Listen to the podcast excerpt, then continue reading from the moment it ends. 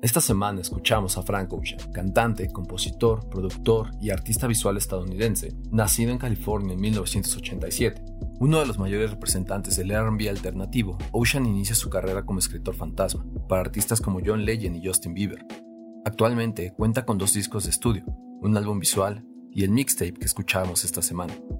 Nostalgia Ultra. Su composición está inspirada en sus relaciones interpersonales, reflexiones internas y comentarios sociales.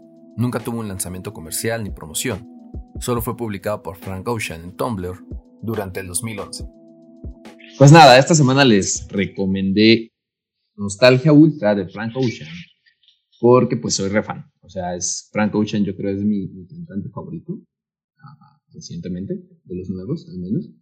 Y Nostalgia Ultra me gusta mucho porque pues es como, como, como que no sé, bien honesto su trabajo. O sea, me gusta mucho porque pues es es como el trabajo de alguien que dice, bueno, ya quiero ser cantante, ahí les va, y, trata de demostrarlo todo ahí, ¿no? Pero bueno, no me adelanto más, eh, me gustaría escuchar, pues, ¿qué onda? ¿Qué les pareció? ¿Les gustó? ¿No les gustó?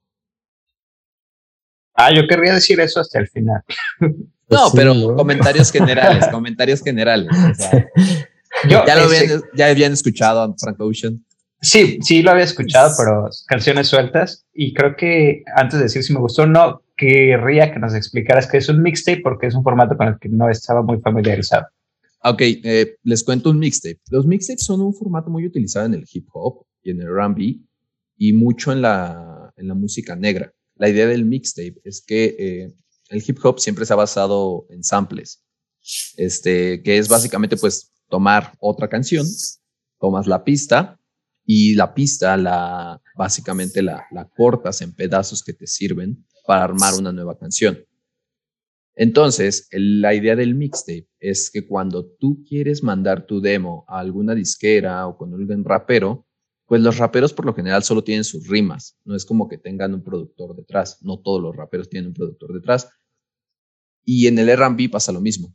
Entonces lo que hacen es que toman otras canciones de otras personas sin pagar ningún tipo de derecho de autor, sin pagar uso, muchas veces ni siquiera piden permiso, eh, graban sobre esas canciones o sobre esos samples su propia versión y la distribuyen gratuitamente porque eso no se puede cobrar. Ahorita lo que es esta plataforma donde se los mandé, que es Monkey Mixtape, es una plataforma que busca recolectar todos estos mixtapes para que no se pierdan, porque por lo general lo que pasa con estos mixtapes es que se mueren. O sea, la verdad es que ese mixtape llega al productor, llega a un rapero famoso, eh, le producen ya un disco bien, muchas veces las canciones, las canciones buenas del mixtape salen al disco ya bien porque ya pagan los derechos, pero en muchos otros casos la verdad es que el mixtape se desecha. Entonces, Monkey, eh, Monkey Mixtape justo busca como recuperar esos mixtapes que no se mueran. Si buscan, por ejemplo, en SoundCloud, van a encontrar trabajos tempranos de muchos raperos que ahorita son famosos, pero que en su momento pues eran un mixtape. Entonces, eso es un mixtape. Básicamente es tomar canciones de alguien más sin pagar los derechos ni nada y mezclarlos. Se le llama mixtape porque de antes lo que se hacía era tomar eh, tal cual cassettes y ven que sobre los cassettes se puede sobregrabar. Entonces grababan encima de lo que estaba ya en un cassette. Mm. Oye, ¿y qué tan válido es decir música negra? Porque con eso comenzaste y... Bueno, o sea, ajá, dime, dime. No, no, la pregunta es honesta, o sea, en verdad, ¿Podemos hacer una categoría de música negra? Pues, o sea, no es cierto, no podemos hacer una categoría, eh, como decir que solamente los negros lo cantan, pero eh, sí hay un tema, y de hecho es todo un tema. Hay un eh, como mini documental de Vice, justamente, sobre los raperos y la gente de RB de, asiáticos. Y entonces está muy padre el documental, porque justamente está esta disyuntiva entre que unas personas consideran que es apropiación cultural porque pues el hip hop y el R&B eh, son, o sea, son de origen negro, eso no, no, no, no se puede dudar, pero hay otros que consideran que pues no es como que el género les pertenezca, ¿no? Entonces, eh, yo no soy experto en el tema como para decirte sí o no es música negra, entonces tomándome como sustento de estas personas que sí son expertas, pues ni siquiera ellos se deciden, ¿sabes? O sea, ni siquiera hay como un consenso de si es o no eh, propio de ellos o no. O sea, te digo, este tema de los raperos asiáticos es algo que está como de boga, porque hay muchos raperos asiáticos saliendo ahorita. Hay todo un movimiento en China, en Corea, en Japón, de raperos que se están volviendo famosos mundialmente y muchos sí son apropiación cultural. De hecho, no, algo que, es muy curioso, en específico en Japón, hay como una onda de apreciación cañona por la cultura cholo. Entonces, hay cholos japoneses que, vaya, o sea, se, tatúan a la Virgen, se tatúan cosas de mexicano y así, pero justo el tema es dónde está, dónde termina la apropiación cultural y dónde no, en este caso de la música. ¿Les habrá gustado, este, será ya no estoy aquí un éxito en Japón? Es mi nueva duda. No lo sé. ¿eh? Oye, pero es interesante eso de, de, si es válida como categoría, porque nunca cuestionamos si música latina es una categoría válida y es una que nadie cuestiona que sea. O sea, hay un Billboard latino.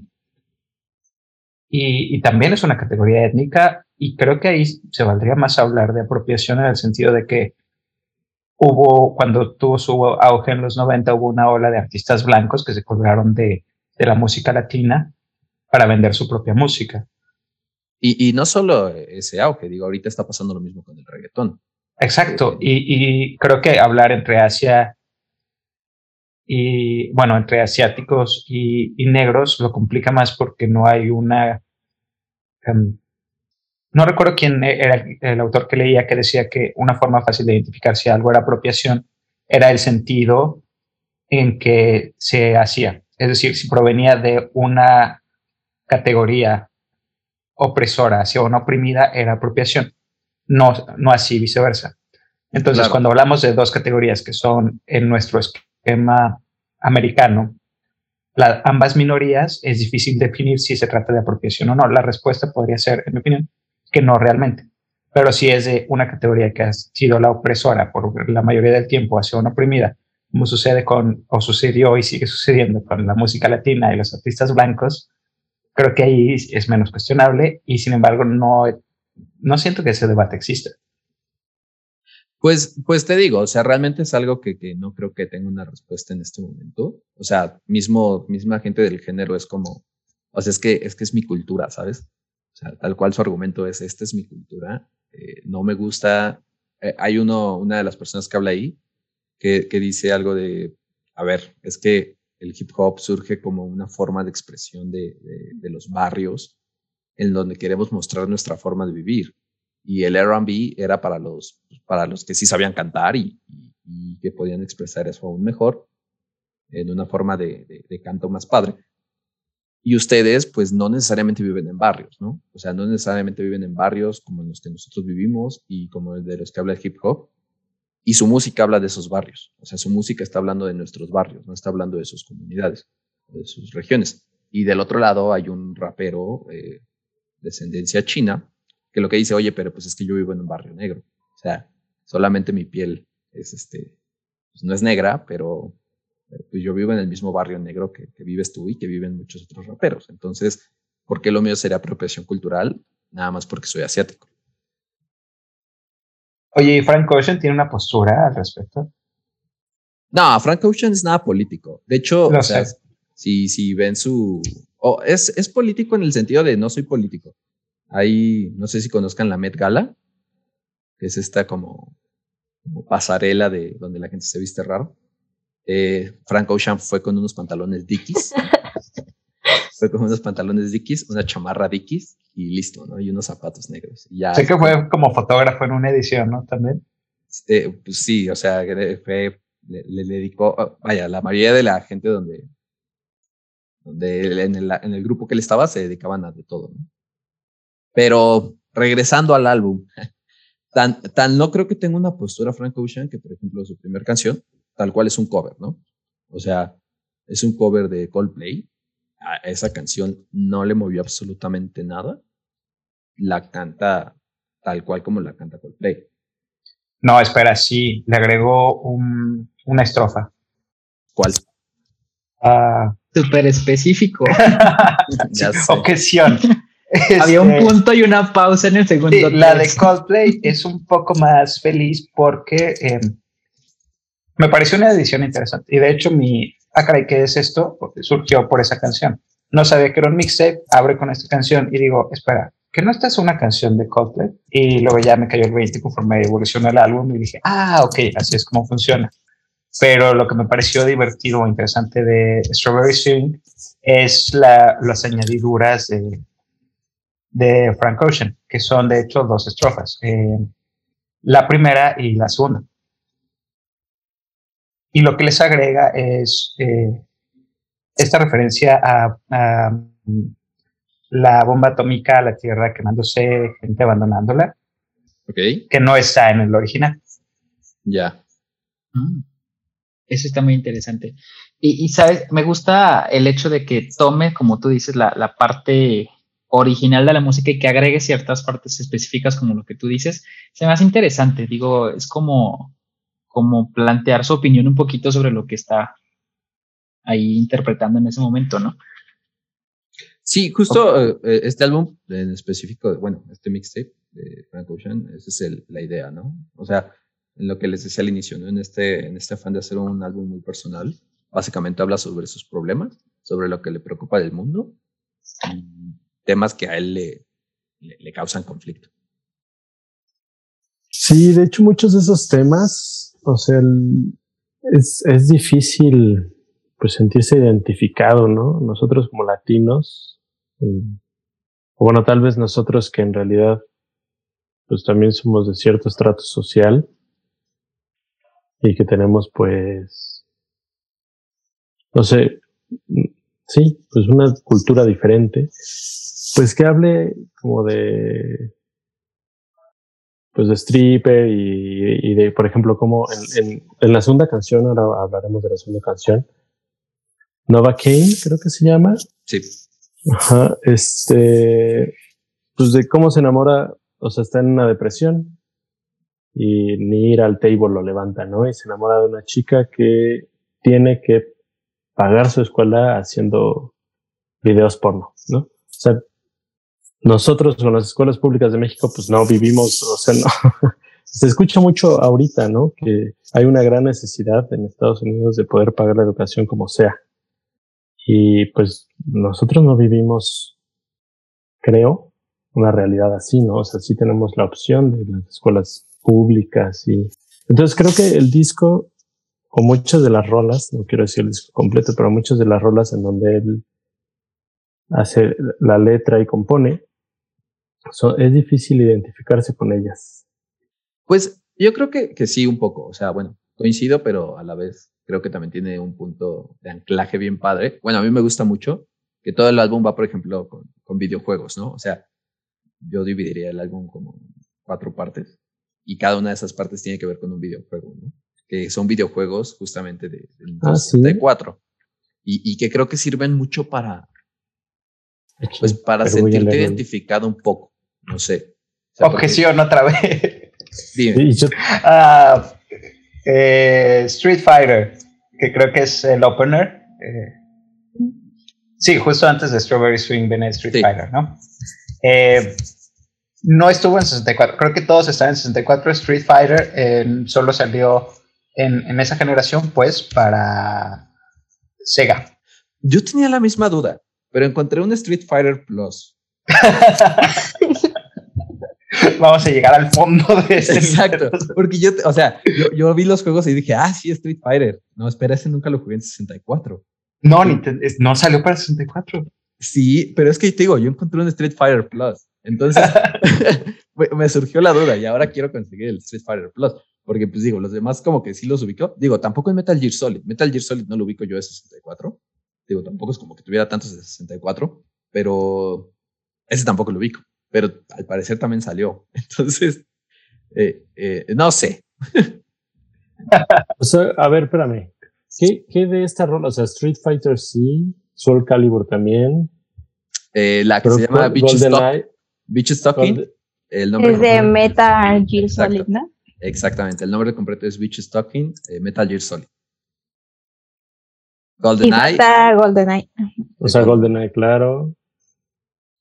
Es Soul Calibur. Soul Calibur, sí. Sí, ajá, ajá. O sea, pero son cuatro de 14 rolas. Cinco de 14 rolas. Sí, sí, que son como sus interludios. Ajá. Ok.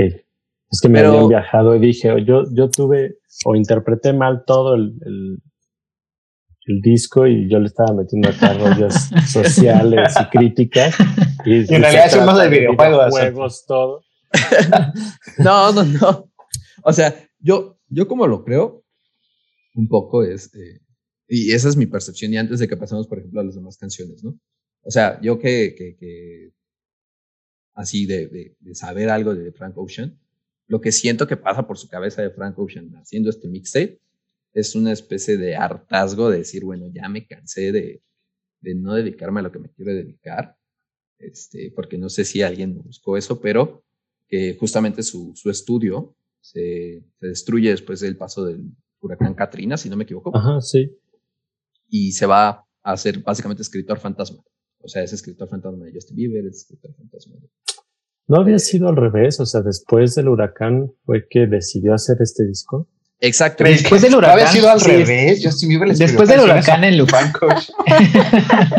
Él estaba en Luisiana. Después pasó el huracán. Eh, se va a Los Ángeles y es cuando ya empieza a, a, escribir para, para Justin Bieber, John Legend, Beyoncé, por ejemplo. Beyoncé todavía no. Beyoncé sí fue después del mixtape. Pero sí, empieza primero a escribir para, al menos John Lay y Justin Bieber sí. Este, por ejemplo, la de Baby de Justin Bieber. Esa sí fue después del mixtape, pero sí tiene otra rola de antes.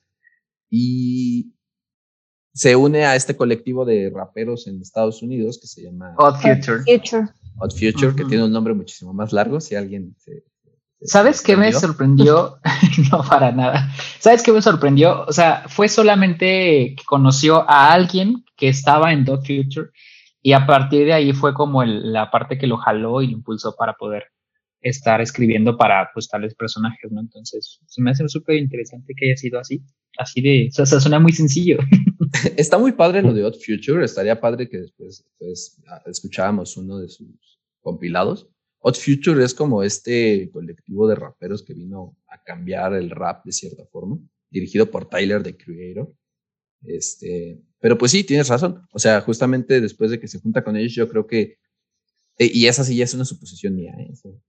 yo creo que se sintió como que, eh, que, pues, ¿qué onda? Esta gente sí está, sí está haciendo lo que está buscando, o sea, lo que vino aquí, que es hacer música, y yo estoy escribiendo, y quiero demostrar que también canto. Y yo por eso siento que justo abre con un cover, ¿no? A mí me parece que el iniciar con un cover es una forma de Frank Ocean decir, sí soy escritor, pero también canto, o sea, y puedo cantar una canción que no escribí yo. O sea, para, como tratando de, de, de que no sea esta onda de, ay, es que está bien padre su álbum porque pues, escribe muy bien, sino, a ver, mira, o sea, es una canción que yo no escribí y la estoy cantando, o sea, vengo a cantar, no vengo a escribir aquí.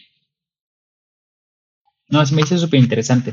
Y aparte, eh, o sea, creo que para 2000, que busqué, 2009 me parece, que fue cuando ya conoce a, un compositor que se llamaba Tiki, Tricky Stewart, algo así, este, que él fue el que le ayudó a firmar ya para su primer disco con una disquera y demás, su primer sencillo. Entonces, este, o sea, me gustó mucho cómo le evolucionó, sentí que evolucionó demasiado rápido y llegó, o sea, fue como, como dentro de lo que él hacía, que es poner su reflexión personal y demás en, las, en la música, pegó en lo que estaba haciendo y, ahí fue, fue, que saltó a la fama.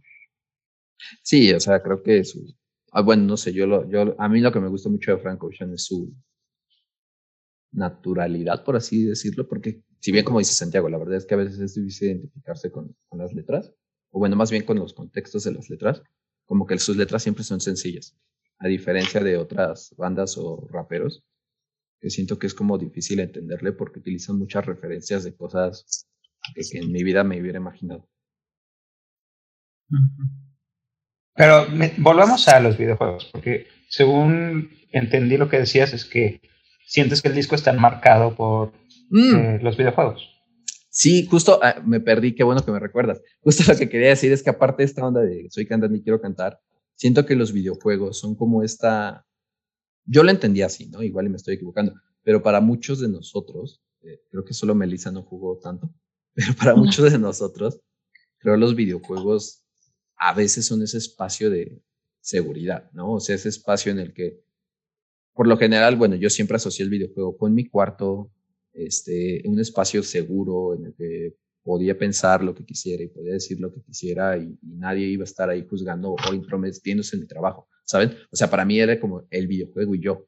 Entonces, siento yo que al meter esta onda de los interludios de los videojuegos es como, yo lo entiendo como un espacio de descanso, como esa onda cuando estás trabajando en algo que te está costando mucho trabajo y dices, ya no puedo, voy a echar un videojuego, voy a echar una partidita, voy a echar una pelea para relajarme un poco y, siento que eso le hace más personal, ¿no? Porque, o sea, nos muestra sus videojuegos, nos muestra cuál es su espacio en el que él se siente relajado, seguro, abstraído, no sé. Y creo que algo quizá muy millennial, porque me parece que Frank Ocean todavía está como millennial, no se me olvida cuál es la edad de, de corte, es que solemos asociar la nostalgia con los videojuegos, o los videojuegos nos dan nostalgia cuando pensamos o hablamos de nostalgia, creo que es inevitable recurrir a algo cuya estética, cuyo sabor o sentido, música, fue codificado por algún videojuego y está ahí embebido a nuestra infancia, ¿no? Es casi inevitable. Y creo que se sigue colando en estos tiempos de remembranza y de que los millennials suben su producción creativa, que siguen reapareciendo como símbolos de, de nostalgia. Pues eh, ahí está el lo-fi, ¿no? O sea, el lo-fi que muchas veces mete, mete cositas de videojuegos para, para que te dé como nostalgia. El mixtape tuvo dos sencillos, Nova Kane y Swing Good, ambos con videos dirigidos por Nabil Elderkin. Nova Kane fue el sencillo más reconocido, seleccionado en su momento entre las canciones del año por medios como The New York Times, Spin y Pitchfork. La canción trata sobre la soledad y aislamiento, mientras cuenta la historia de un estudiante de odontología que se gana la vida haciendo porno y utiliza anestésicos de forma recreacional. Pero fíjate que salvo esos interludios, que, estoy de acuerdo, me, me, saben a, espacios para respirar, digamos, salvo ellos y la primera canción, siento que el resto del disco o la temática del resto no es exactamente, o no lo pensaría yo como nostalgia, que es el título. ¿No crees? Yo, yo siento que este álbum de verdad fue un baúl de, del alma de, de Frank Ocean, así pues dentro de los videojuegos, también las cosas que tal vez él vio de películas, muy, muy cosas de su, de su pasado, que, quiso poner todo aquí. Entonces, no sé, a mí, yo creo que todo eso sí es nostalgia. Es que creo que lo siento más bien, sí, introspectivo, pero no nostálgico. Porque de hecho la mayoría de las canciones, y, y Novocaine, que es un buen ejemplo, me parecen más bien cínicas. O sea, cuando piensas o cuando miras algo con nostalgia, rara vez lo haces con cinismo. Y hay mucho cinismo en muchas de estas canciones. Pero, o sea, yo, yo no lo separaría porque, o sea, pues, por ejemplo... Hay nostalgia cínica. Ajá, o sea, eh, pienso en, en, We All Try, que, que, o sea, me parece a mí cínica, pero también me parece un poquito, igual y no nostálgica, pero sí, bueno, no, sí nostálgica, pero más como esta nostalgia, más como la de Dua Lipa, nostalgia futura. a ver, explícate. O sea, como que siento que We All Try es más como una nostalgia por el mundo, pero muy cínica, ¿no? O sea, eh, hay una, eh, We All Try es una de mis canciones favoritas, yo creo, del mixtape, y hay una parte que me, enoja mucho, o sea, siento que esa letra ya la debería de cambiar mucho, pero es donde dice este, la mujer, Cuando se declara pro vida, que, que es un saco de onda. Bueno, no se declara por vida, pero es esta postura como este, hipócrita de, ok, estoy a favor de que decidas, pero, pero quiero que no lo hagas. Exactamente, justo esa parte, o sea, a mí, a mí lo que me, me, me, me genera es una especie de, a ver, este hombre está hablando de, esta nostalgia del mundo en el que vive, pero, pero no se está guardando nada, ¿no? O sea, creo que lo más fácil sería no decir esa frase o no decir esa línea, pero es cínico el hacerlo. Yo, fíjate que Google Try me parece más bien una canción muy esperanzadora o más bien cuando llegas a ese estadio de cinismo donde ya no puedes con él y tienes que decir cosas bonitas y dar frases de esperanza que tal vez no te creas pero que necesitas, a eso me suena We All Try. Pero justo por eso pensaba lo de nostalgia futura. O sea, porque me parece que es como esta onda de, no sé, no sé si todos hemos pasado por ese momento, pero yo creo que sí, en el que sientes que, que nomás no le estás armando en la vida, que nomás no estás yendo a ningún lado y, que te da nostalgia el poder, te da nostalgia el futuro que te imaginaste y que no está ocurriendo. Y, y, y, y sigues teniendo nostalgia por un futuro que añoras, pero no existe todavía. Entonces, o sea, por eso a mí me, parece esa onda de nostalgia futura. ¿Qué dicen los demás? ¿Es un, ¿Es un disco de nostalgia o no es un disco de nostalgia? Creo que sí. A mí, más que nostalgia, fue más como, como reflectivo, no sé si decirlo bien, si reflexivo o alguna cosa así. Este, o sea, no encontraba, digo, no me he dado cuenta lo de los videojuegos, honestamente yo no era tan, tan chico videojuegos antes ni nada, este, entonces no me había fijado en esa parte, pero me suena más a una especie de reflexión. O sea, no creo que, digo, tiene cierta parte de nostalgia, pero que está más en reflexiones en su disco, en este, en este mixtape. Eh, yo, por ejemplo, a mí me gusta mucho, me gusta mucho la canción de Swim Good. No sé si a alguno de ustedes les haya gustado. Sí, este, sí o sea, me, encantó y, y, la verdad es que no sé si, si dentro de eso de su letra y de lo que estaba diciendo es que, que si cuando va a nadar y cuando quiere nadar se está escapando como de la realidad o alguna cosa así. O sea, es como muy profundo y me suena más a reflexión más que a, más que a algo de nostalgia. No sé ustedes. yo estoy de acuerdo con Fermín y contigo. Sí, pero, o sea, sí noto también, o sea, bueno, sí, sí sí entiendo también como los argumentos de Melissa y de Daniel. Porque es innegable, por ejemplo, que en American Wedding no, no haya sido nostálgico, ¿no? O sea, ¿a quién no nos llega eh, Hotel California? Que es la rola con la que hace ese mix. Entonces sí, creo que sí tiene algo de nostálgico el disco. No, no, no, o sea, no diría que es pura nostalgia, yo me voy más también por la parte de que es más introspectivo, pero pero pues sí es el corazoncito de este güey en el disco, ¿no? Eso que ni qué. Justo ahora que la mencionas, eh, ahora que las mencionan, Swim Good es mi canción favorita del disco y eh, American Wedding es mi menos favorita del disco. Y me gusta mucho, me gusta mucho, o sea, la oí y me gustó mucho. La disfruté, disfruté. iba a decir lo mismo, así de, ¿what? disfruté que agarrara Hotel California y escribiera esto encima. Es, es una juxtaposición muy padre.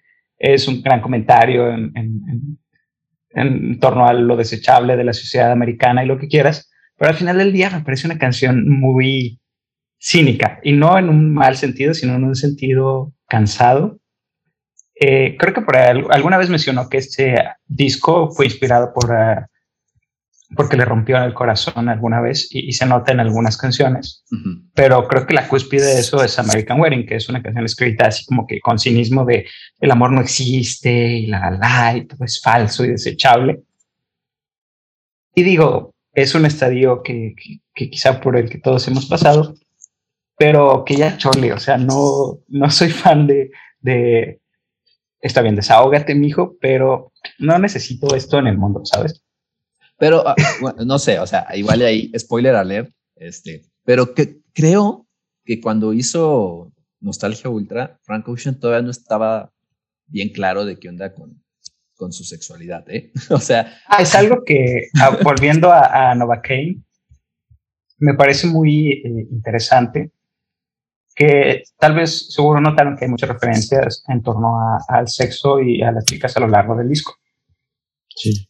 Y casi siempre están acompañadas con, estas, con este sentido de eh, numbness, no sé cómo traducirlo, de, estar adormilado, de no sentir nada. y, y, lo repite muchas veces. O sea, Novocaine es de. Novocaine es eso ajá, de estar así como que drogado con tu novia actriz porno y no sentir nada. Y que se tiene que tomar Viagra y aún así la arma, ¿no? Y, y algo que, que noté mucho, creo que, eh, Daniel, ¿de cuánto es, de qué año es este mixtape? Del 2011. 2011. en el 2011, pero lo grabó en el 2010. Ajá, y el 2012 publicó su, su coming out en, en, Tumblr. Y quisiera que lo pudiéramos leer, pero está larguísimo. Pero en él dice que, que, hace cuatro veranos se enamoró de alguien y le rompió el corazón, etc. Pero menciona que, que eso lo llevó a pensar en todas las mujeres con las que había estado y con las que había pensado, o, de las que había pensado estar enamorado, y se dio cuenta de que todo el lenguaje en el que les hablaba, el lenguaje de las canciones, era uno que, sin, que no sabía, que no entendía, que no lo hablaba.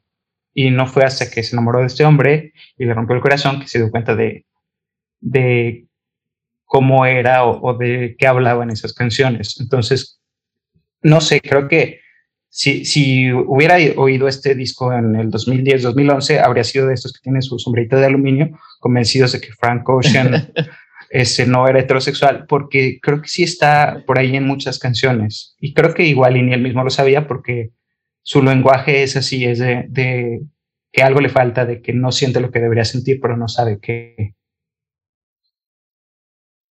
Y, y, que sigue pasándole, ¿eh? O sea, su, uno de sus sencillos más recientes, eh, Chanel, justamente habla de que llegó un punto en el que dijo, oye, es que pues no soy homosexual, la gente es que soy bisexual, o, o no sé, o sea, me gusta ambas, ambos lados, pero no estoy seguro que soy. Entonces, eh, yo, yo por eso defiendo a American Way en ese aspecto. Yo creo que, que, que justamente es, sí, no, o sea, sí es como el amor no existe, tal, tal, pero pues o sea, tal vez es de su posición en la que pues, no sientes nada, pues sí el amor no existe, ¿no? no, es que no, no niego que sea un sentimiento válido y, ni que nos pase a muchos. Solo digo que eventualmente siempre se te pasa y en retrospectiva eh, sí es un poco, sí estaba siendo sufrido, ¿sabes?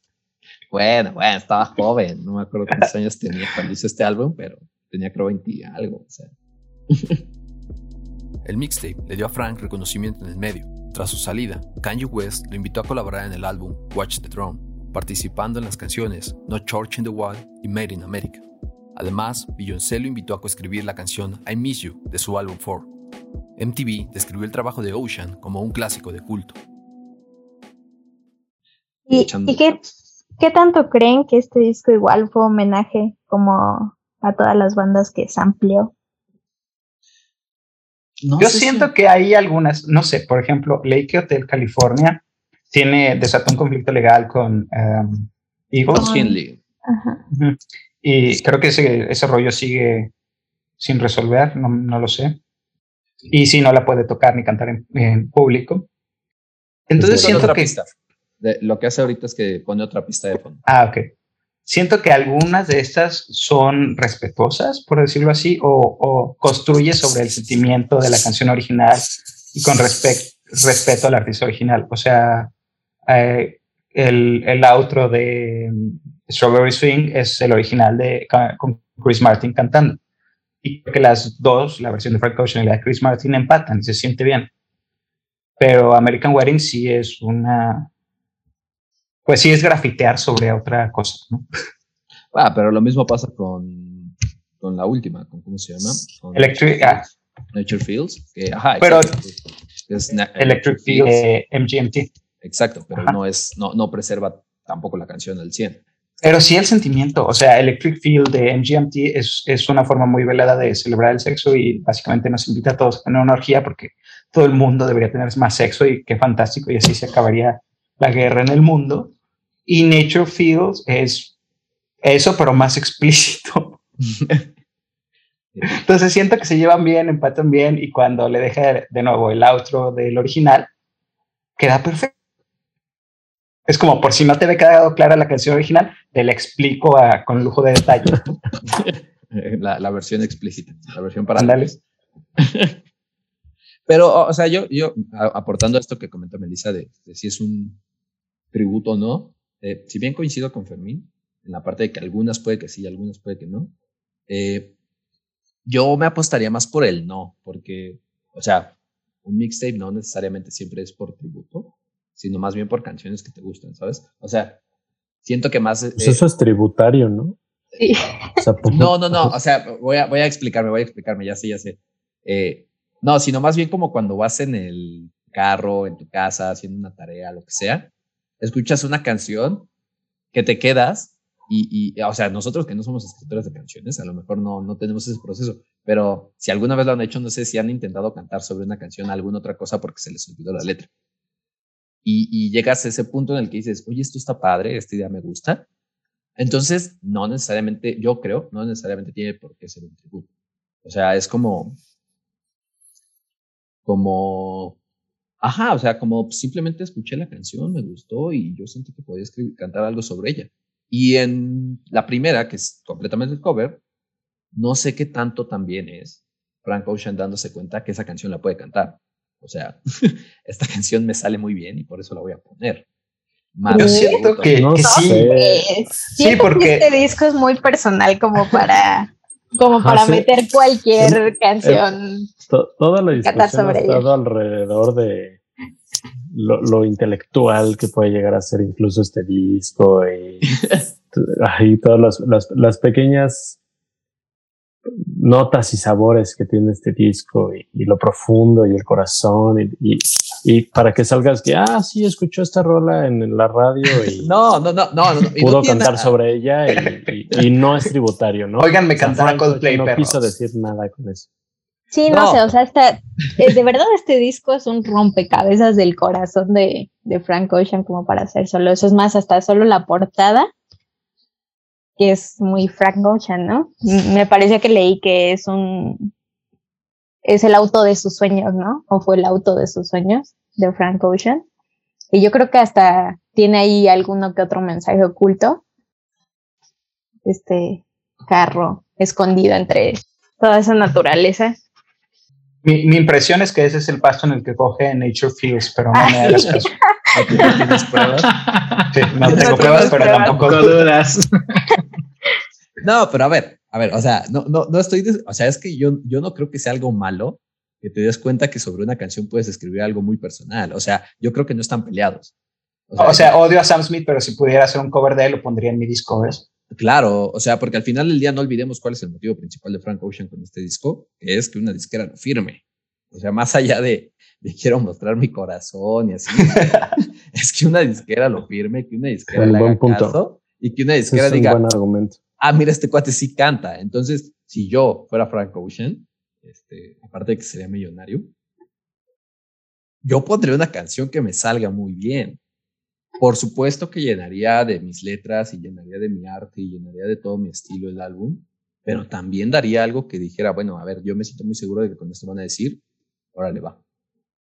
O sea, ¿tú crees que, por ejemplo, inició el disco así como de vamos a tomar la primera canción que es Street Fighter, por ejemplo, y, y decir, ah, mira, me sale muy bien, voy a darle mi toque y así fue agarrando canciones? ¿O tú crees que sí hay un- una razón por la cual escoger estas canciones? Yo creo que sí hay una razón, o sea, yo creo que estas canciones no fueron, yo no, no sé, ¿verdad? Pero no creo que estas canciones hayan sido todas hechas explícitamente para el álbum. O sea, un ejemplo de eso y que con lo que puedo asegurar lo que estoy diciendo es eh, There Will Be Tears.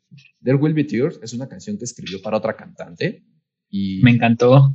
Que dijo, pues, a ver, yo la quiero en mi disco, ¿sabes? O sea, en mi mixtape entra. Entonces, no es como que la haya escrito para el mixtape, precisamente, que, me siento mal de la cantante. La otra vez estaba viendo un podcast donde creo que su mayor momento de fama es hablar como Frank Ocean canta una canción que le escribió a ella. Pero bueno, Pero eh, eh, es de Mr. Burns. Mr. Burns, Mr. Hudson, perdón. eh, la, la, que la letra, pero también, también no, No, eh, o sea, eh, eh, la que se emplea a Frank Ocean es eh, Mr. Hudson. no, pero yo hablo de la, de la letra. Ah, ok. Sí, la letra, la letra, perdón. La letra es de, de Frank Ocean, se la escribe otro cantante. Este, y, y justo lo que decía, o sea, no creo que todas las canciones hayan sido escritas justo por el álbum, pero sí creo que buscó lo, el mejor material que tenía a disposición para, para formarlo. Pero volviendo Pues a no Strawberry sé. Sing, sí, sí creo que, que tonalmente es muy distinta del resto. O sea, por ejemplo, yo quiero también tocar esa rola porque a quién le gusta Coldplay, la neta. O sea, ni para venderlo, ni para vender una disquera, ni, ni para nostalgia. O sea, ninguna para las dos cosas. Ahí, ahí no sé qué intentó hacer con Strawberry Swing. Eh, Estamos de acuerdo que, que Strawberry Swing es como la más diferente de todo el álbum. O sea, hasta se siente raro que inicie con eso. Bueno, no se siente raro porque es con la que inicia, ¿verdad? Pero después de que escuchas esa, lo demás como que no te hace clic con esa. A veces siento, ya ves que al final de Strawberry Swing hay un outro donde este, eh, suena la alarma y se despierta. Siento que esa fue una inserción necesaria para que pudiera empatar con el resto del disco. Sí, sí, sí, con, es lo teatral ahí necesario. Yo, yo creo que. Ajá. Este, sí, no me gusta Coldplay, pero me gusta mucho la voz de Chris Martin, debo decir. Y, y, es que yo regreso a lo mismo. Siento que la elige porque le sale bien la canción. O sea, sí, está su corazoncito de por medio y todo, pero pues parte de su corazón es, es su sueño de que quiere cantar, pues quiere presumir credenciales. Entonces, y, y, vaya, no nos gustará Coldplay, pero creo que, que, al menos este, ay, se me olvidó el nombre del vocalista, ¿cómo se llama? Chris Martin, ¿verdad?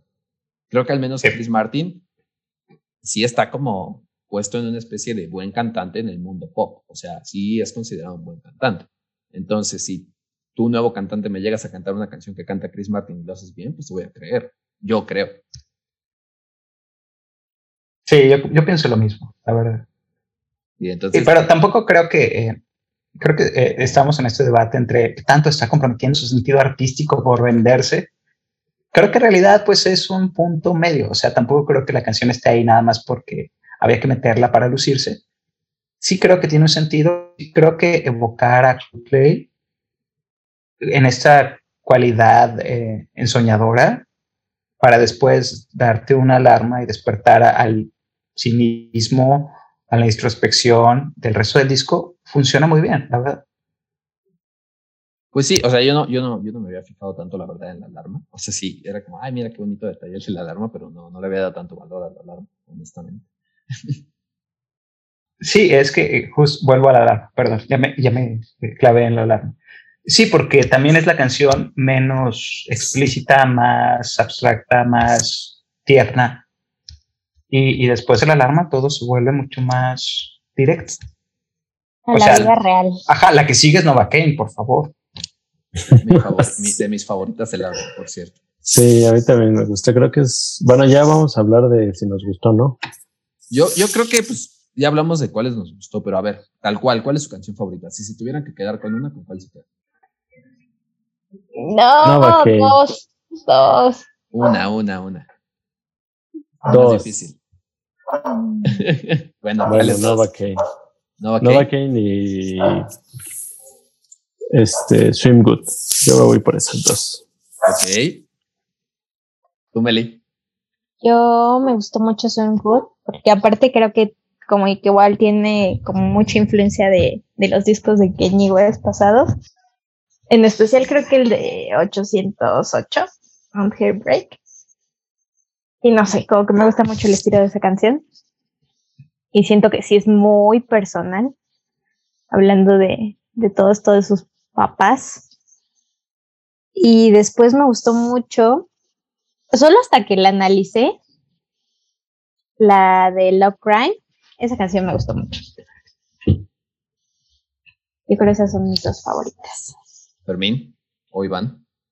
Eh, sí, eh, creo que ya, ya, ya, lo, ya me adelanté. Sí, Swim Good me gusta mucho. Y sí, de hecho menciona el disco de Kanye en, un verso.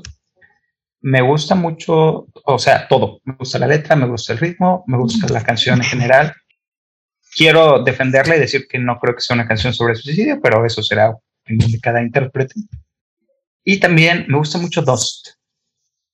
Eh, algo que disfruté mucho de, Frank Ocean es eh, su imaginería, las cosas, las imágenes que nos pinta con sus letras.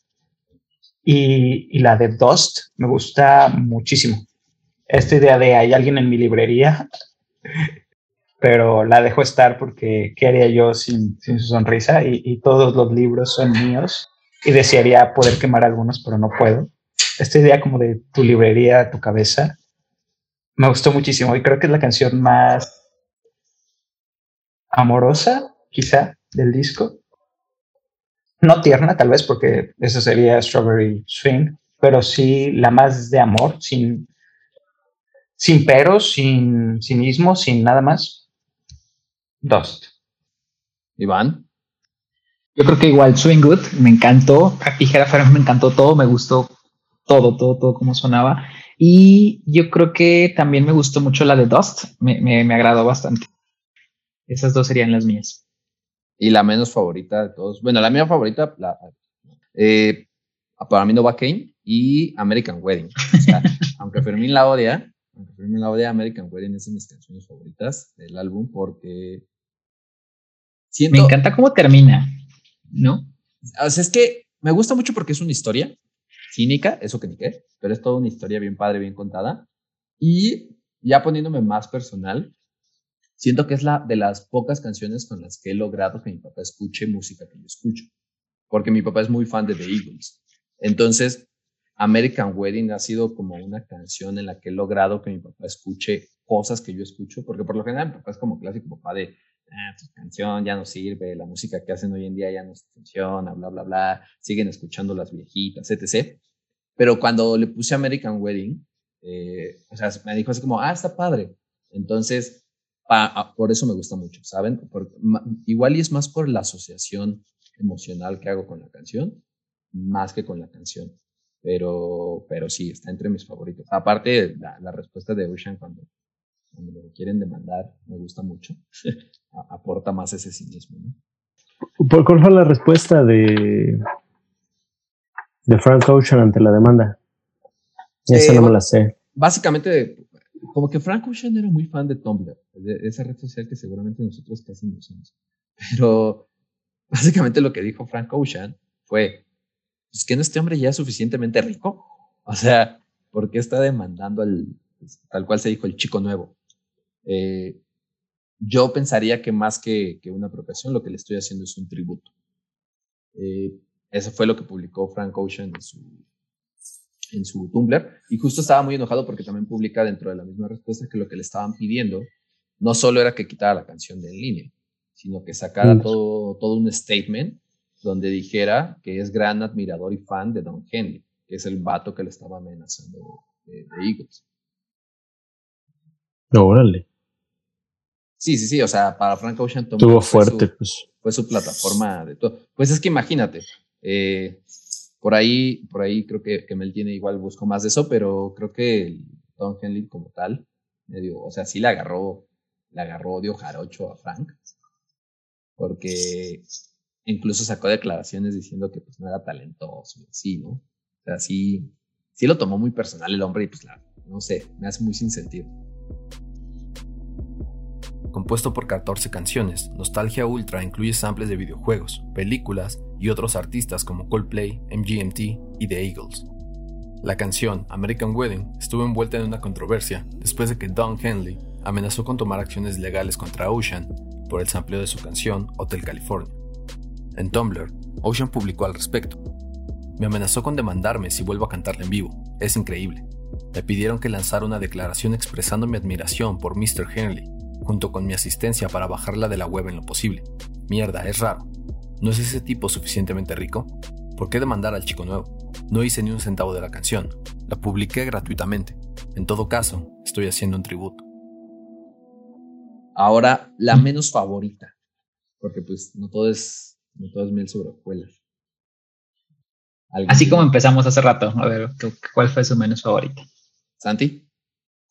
Pues mi rola, la que menos me gustó, y os entiendo que está también en el disco, es también una la parte teatral, como la alarma, en la, en la de este Strawberry Swing, la de Soul Calibur, que es un intercambio en los discos que está buscando algo, ¿no? es como que se despierta después de Strawberry Swings, se enfrenta con la realidad y luego en Soul Calibur, pues como que ya llega a su casa a descansar y está otra vez buscando como qué, qué, qué sigue ya, ¿no? Como, pero pues no sé ni siquiera si llamarle una canción a Soul Calibur y por eso digo que es mi menos preferida. Y en general el disco ah, es difícil para mí decir porque nunca he sido de rap. Y este disco me gusta, pero cuando lo escuchas a fondo. Pero lo consideras un disco de rap. Bueno, tienes razón. de todas maneras, creo que el género, o sea, tampoco es R&B, R&B. O sea, tampoco lo, lo, lo, metería en ese, en ese género. Aunque, pues está, está dentro de ese género, ¿no? O sea, tampoco soy ningún crítico de la música. Eh, está como R&B alter, alternativo. Bueno, ya de ponerle alternativo ya, o sea, es, es, es decir cualquier cosa, ¿no? todo era indie. Ándale, es lo mismo. O sea, es, es no saber a qué pertenece. Y pues Frank es, no sé, no, no se me hizo fácil el disco tampoco. Eh, en, no es algo, y, y, tampoco es la idea, obviamente, este disco, ¿no? Que sea algo popero. Pero me gustó, sí, sí me gustó. No es fácil digerirlo. Y ya. Pero no tienes ninguna, ninguna menos favorita excepto la, ese, ese, ese interludio, ¿no? El de Soul Calibur. Sí, bueno, como interludio, ah, exacto, es un interludio, ni siquiera es una canción. Pues yo me iría por American Wedding también. ¿De menos favorito? Mm, sí, o sea, es, ah, es que Hotel California también, pues, como ya había mencionado, pues significa mucho para, como para, tal vez no es de, nuestra generación, pero es una rola muy icónica, ¿no? Y me sentí violentado. Entonces no me gustó. Ego. Sí. Deja mis canciones. Sí, la de mis papás, por favor. Pues mi canción menos favorita fue Strawberry Swing. Strawberry, el cover. Sí, pues siento que no me aportó mucho al disco. Fermín. Bueno, eh, ya declaré mi odio por Wedding. No es odio, no, no la odio, o sea, nomás no la necesito, ¿sabes? Es como, si, si el disco no la tuviera, me gustaría más. Eh, y tampoco, eh, también es un interludio.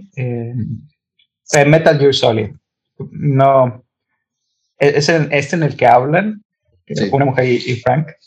No, o sea, es como esta morra no, no conoce a Radiohead, quítate tú.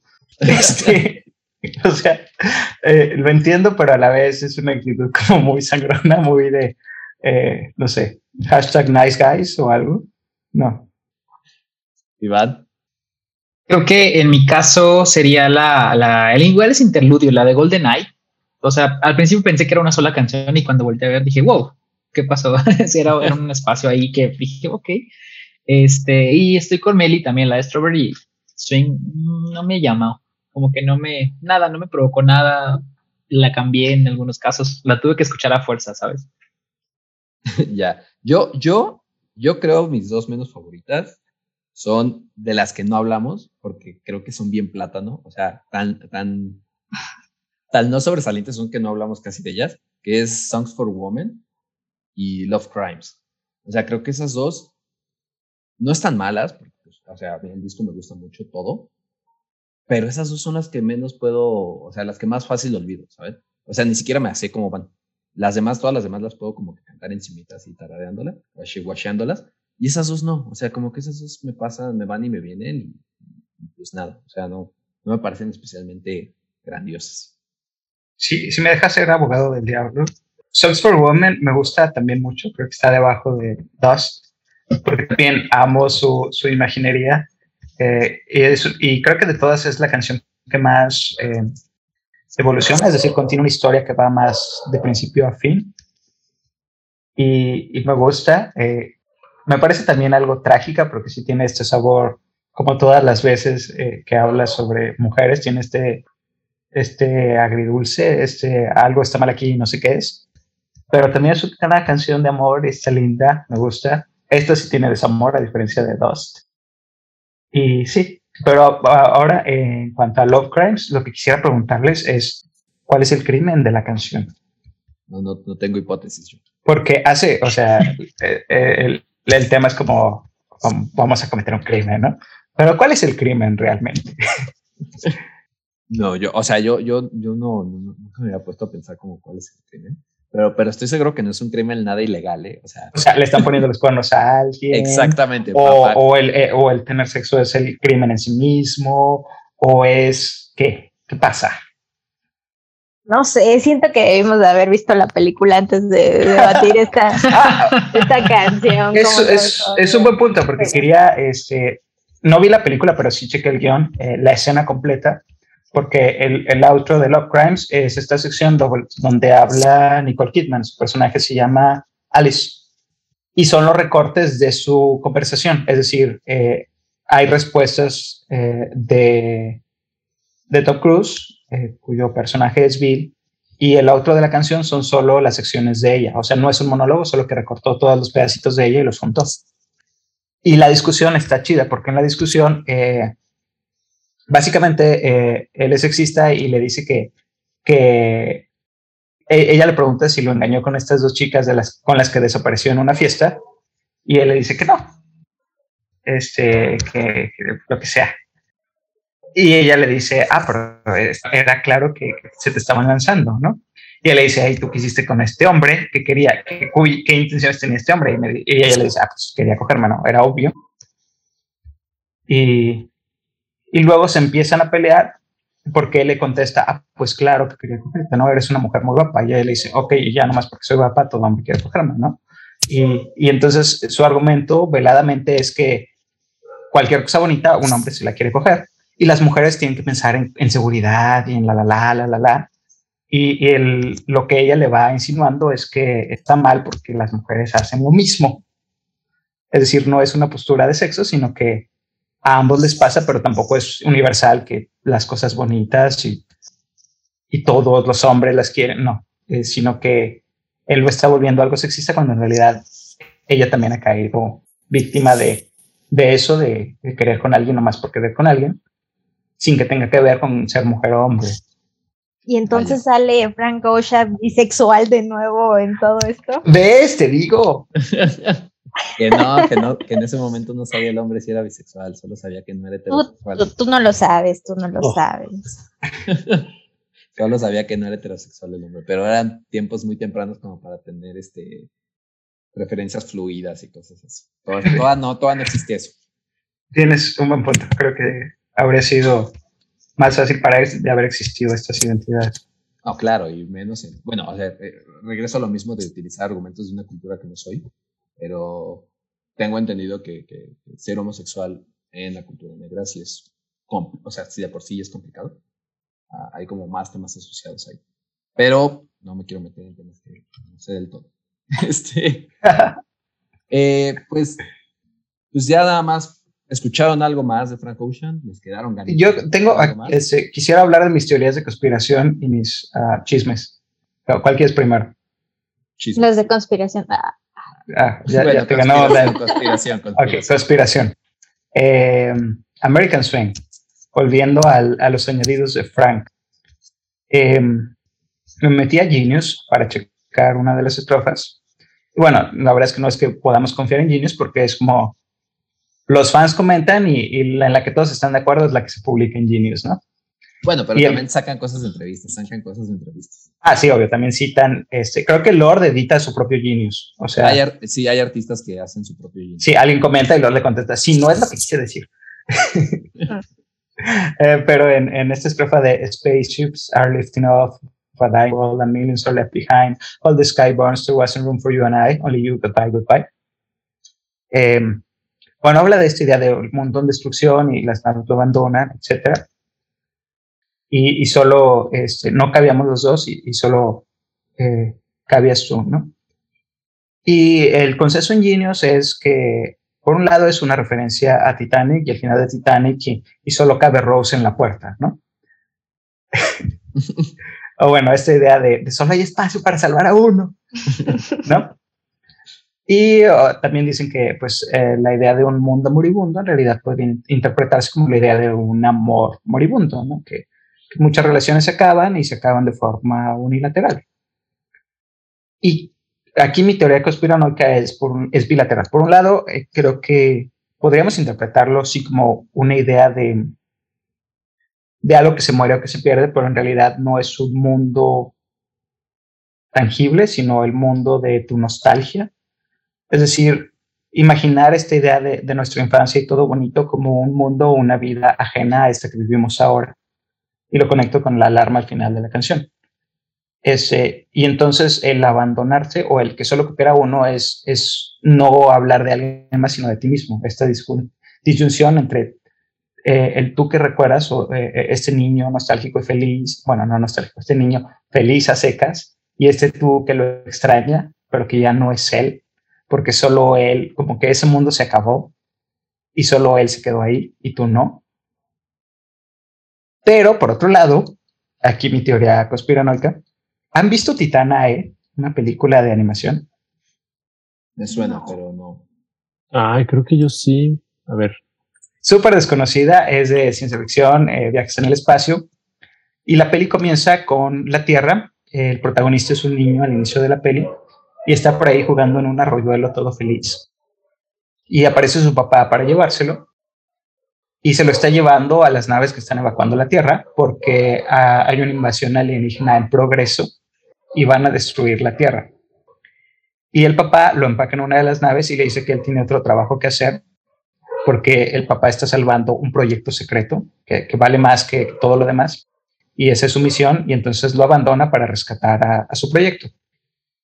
Y entonces eh, ambos, ambos sobreviven, ambos escapan, pero cada uno por su rumbo. Y si vuelve a ver o no a su papá, es un super spoiler sobre la peli.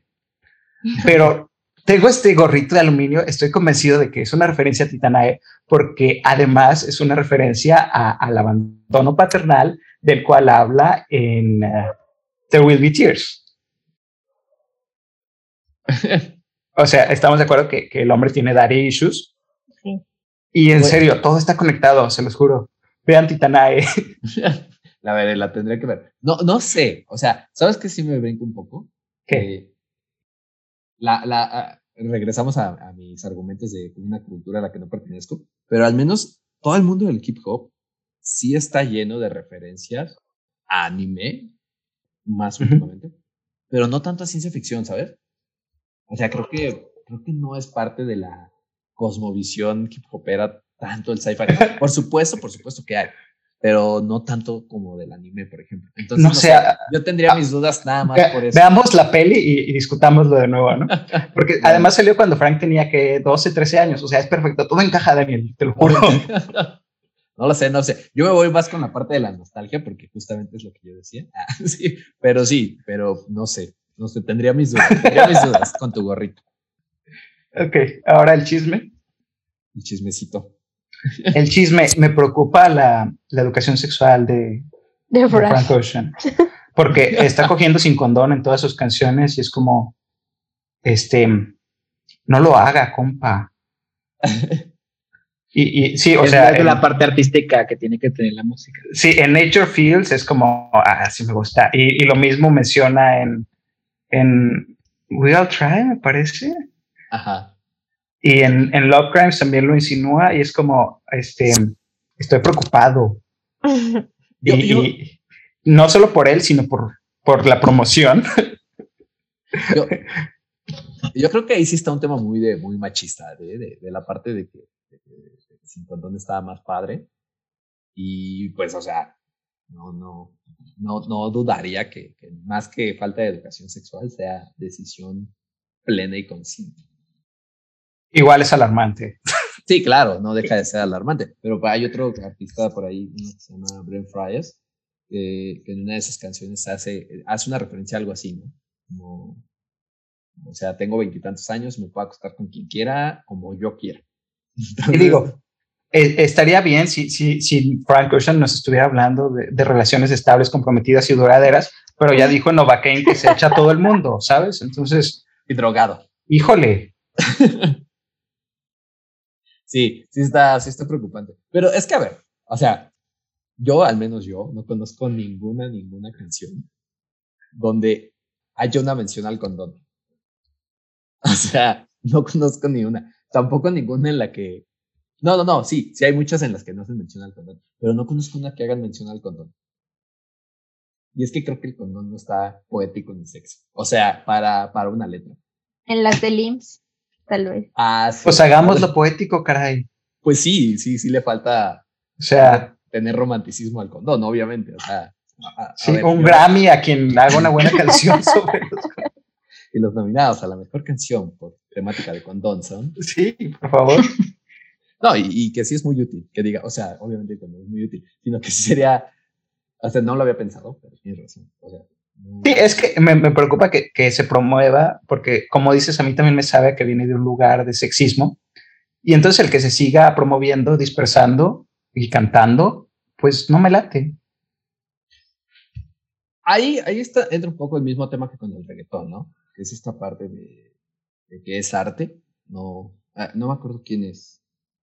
No me acuerdo si fue Bad Bunny o algún otro reggaetonero, que alguna vez hizo un comentario al respecto, porque mucha queja es eso, ¿no? De, no, es que estás comentando estas cosas, como son buenas, bla, bla. Y lo que él dijo es, pues mira, yo soy cantante, yo no soy el papá de tus hijos como para educarlos. Entonces, o sea, sí coincido, pero por el otro lado, pues no deja de ser arte. Claro, no, eh, eh, creo que tiene razón en que no deberíamos demandarle educación a un artista. Solo sigo preocupado por su Entonces, Y digo, no, no sé si seguramente es bifóbico si digo que además, si es un hombre bisexual, pues más peligro, chavo.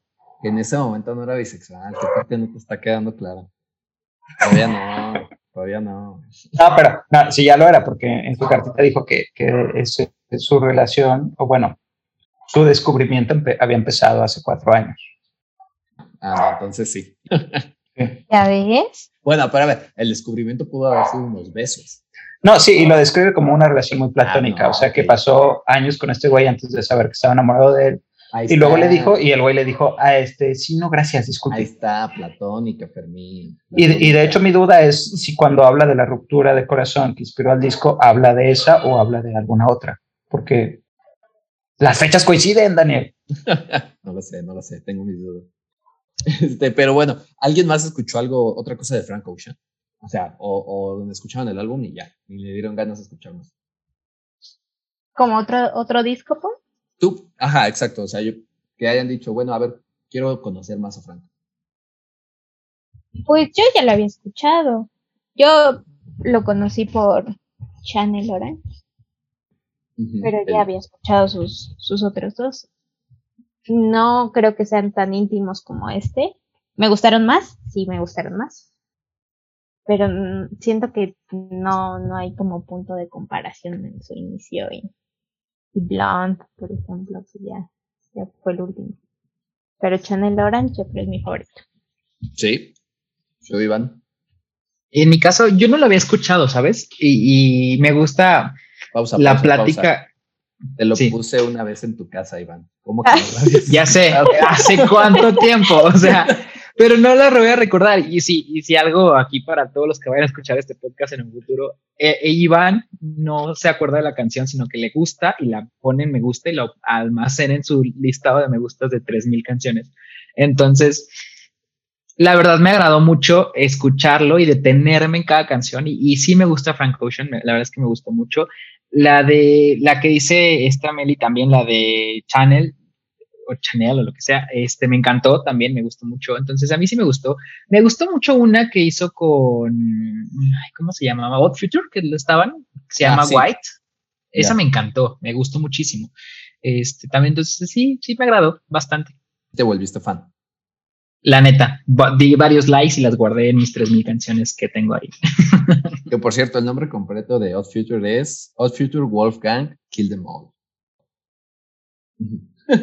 Pero bueno. Eh, Santi, Ok. ¿tú ya lo habías escuchado? ¿No lo habías escuchado? ¿Escuchaste más? Pues sí, alguna vez ya había escuchado, de hecho, Nova Kane y ya. O sea, era todo lo que tenía de Frank Ocean. Y, Y, pero- ajá. y fue creo que en la secundaria, algo así. Sí, ándale. Yo creo que estaba. Sí, acababa de salir justamente este mixtape un par de años después de que salió lo escuché. Y quién sabe cómo. Y ahorita que lo escuché, pues sí fue. Sí me transportó a esos, a esos años de, O sea, a lo, de mejor eras, prehormonudo. a lo mejor eras influencer de Tumblr y no nos lo has dicho. Pues no, en, en realidad, bueno, en ese entonces yo vivía en el norte, en Baja California, y pues había un poco más de influencia de la música que se escuchaba y además, pues como todo buen adolescente hipster, escuchaba mucho música de las recomendaciones de Last FM. Ah, ok. Y eh, mandé. Fallecido ya, ¿no? Sí, ya, ya murió. Entonces creo que por ahí lo escuché, cuando todavía Last FM era gratis. Y pues nada, ya, para cerrar, para dar cierre. ¿Algo que quieran agregar antes de dar su calificación final? yo quisiera decir, que creo que ya lo dije, amo la imaginería de este hombre. Sí lo había escuchado, pero sabes, eh, siempre que lo ponías como cuando lo pusiste en Iván o cuando lo ponías eh, en, otro lado, me parecía bueno, pero nunca lo escuchaba a detalle. Y creo que si no me hubieras dicho de este mixtape, dado que no está en, en, los servicios de streaming, no lo habría escuchado. Y es una tragedia porque es un gran, una gran introducción a Frank Ocean. O sea, lo, lo, lo, que yo muchas veces digo es que este mixtape te muestra qué va a ser Frank Ocean. No, Exacto. No, tanto quién es Frank Ocean, no, pero te muestra qué va a ser. Y vaya, lo muestra también en sus los resultados. Eh, no, no me acuerdo ahorita del número, no sé si, tú lo, si alguien lo tenga por ahí, pero en los listados de, al menos en el de Rolling Stone. Es el número 76. Es el número 76 de los mejores discos de la década, ¿no? Y eh, al menos en ese de Rolling Stone, Frank Ocean posicionó sus tres discos en, la lista. Y dato curioso, solo hay dos, creo que solo hay dos mixtapes en toda la lista, que es el de Frank Ocean y uno de un rapero que se llama Future.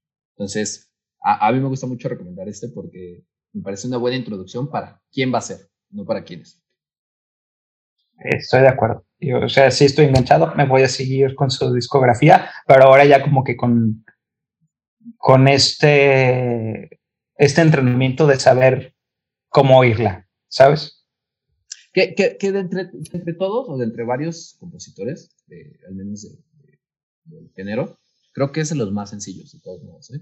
O sea, de los más sencillos en, en, cuanto a en cuanto a que si no escuchas mucho rap o no escuchas mucho hip hop o no escuchas mucho R&B alternativo, es muy accesible.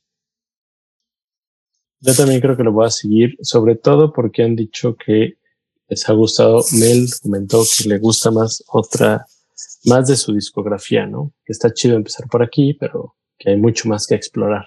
Yo, yo, de Frank Ocean es de los pocos artistas, pero mí lo sabe, que mi, mi, mi, disco favorito de casi todas las bandas artistas es el tercero, porque siento que es donde ya tienen chance de experimentar. Pero con Frank Ocean lo que me pasa es que sí, mi favorito es el tercero, pero aparte siento que sí ha evolucionado para bien tras cada disco.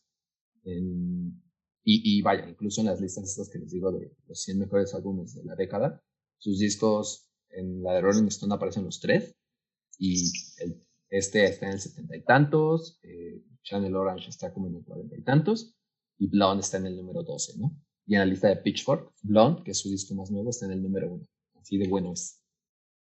¿Blonde tuvo algún sí, lo voy a seguir. ¿Mm? ¿Blonde tuvo algún premio? No, ¿verdad? No, Frank Ocean odia la industria eh, musical y no registró Blonde para nada. De hecho, eh, dato curioso, Frank Ocean tiene otro álbum, que es un álbum visual que se llama Endless. Eh, ese álbum, obviamente Frank Ocean lo firma una disquera después de que saca este mixtape y tiene que sacar dos álbumes. El primero que saca es Channel Orange, pero como que ya no se sintió tan libre el hombre. Y para su segundo álbum publicó algo que se llamaba Endless, que es básicamente un álbum visual que solamente está disponible en iTunes. Eh, él logró ese deal. Él logró el deal de que solamente iTunes tuviera exclusiva y creo que después lo tuvo Tidal. Este, y al día siguiente o a las dos horas sacó Blonde, él, libremente. O sea, no libremente, sino con su propia sin disquera, pues. Este, entonces no, no lo registró a nada. O sea, en realidad el único registrado, porque se podía registrar, porque el primero Nostalgia no se pudo, y el que sí registró, que fue Channel Orange, es el único que está súper premiado porque ha sido el único registrado. Sí, de hecho hasta lo invitaron. Si buscan ahí en YouTube, tiene una presentación donde canta la de Forrest Gump. No me acuerdo en qué premios. Pero sí, para Blond no registró nada. Como que, o sea, el hombre sí tiene una Y no solo él, ¿eh? muchos raperos ahorita están con este tema. hace poco Kanye West publicó todos sus contratos de que ya no les está gustando para nada la industria musical, menos entendiendo cómo funciona hoy en día la distribución de música, ¿no? En tu cara, Don Gili, el chico sin éxito. el chico sin éxito. A 10 años de su lanzamiento, Frank Ocean ha logrado crear una comunidad importante, de la que forman parte personalidades como Rihanna, Barack Obama, Justin Timberlake o Adele.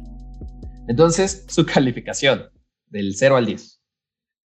Empecemos por como los tengo en la pantalla. Iván. Oh, um, creo que yo me iría por un 7. O sea, me encanta, o sea, sí me gusta, ya sabía que sí iba a ser la reacción. Este sí me gusta la música, pero lo que tú dices hace un ratito, o sea, no sé mucho de escuchar a cositas como esta, como de rap y así, entonces de repente fue complicado escucharlo y no todas las canciones fui fan.